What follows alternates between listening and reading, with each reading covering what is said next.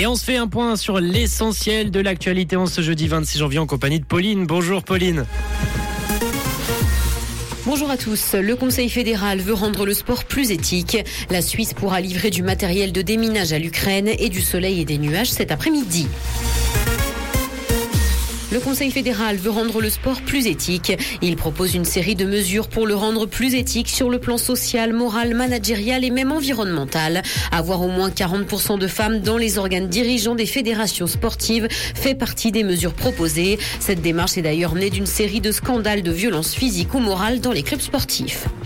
La vente directe aux consommateurs ne séduit plus en Suisse, et ce après avoir connu une période faste pendant la pandémie. La tendance semble donc s'estomper et plusieurs épiceries ont annoncé leur fermeture. Celle créée par l'association Prométhée à Lausanne en fait d'ailleurs partie. La vente directe du producteur au consommateur a connu un bond phénoménal de près de 45% entre 2010 et 2020.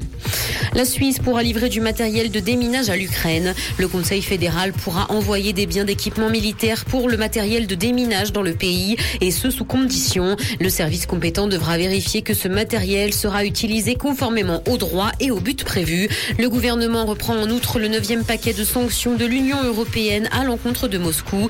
L'interdiction d'exporter des biens destinés à l'industrie aéronautique ou spatiale est notamment étendue aux moteurs d'avions et de drones.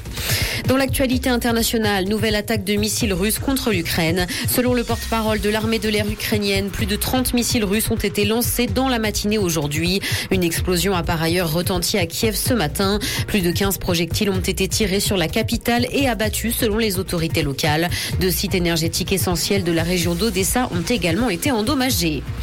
Réseaux sociaux, Donald Trump sera bientôt de retour sur Facebook et Instagram. L'accès devrait être rétabli dans les prochaines semaines. C'est ce qu'a indiqué le groupe Meta Platforms, mettant ainsi fin à une interdiction de deux ans à l'encontre de l'ancien président américain. La firme justifie cette décision, indiquant que le public doit pouvoir entendre ce que disent les personnalités politiques afin de faire des choix éclairés.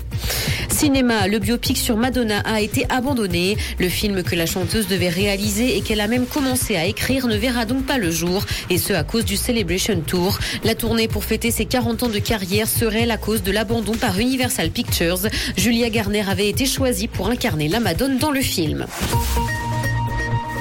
Du soleil et des nuages sont attendus cet après-midi et le temps restera sec. Côté température, le mercure affichera 2 degrés à Lausanne et Montreux, ainsi que 4 à Gland et Épalinges. Bon après-midi à tous sur Rouge. C'était la météo, c'est Rouge.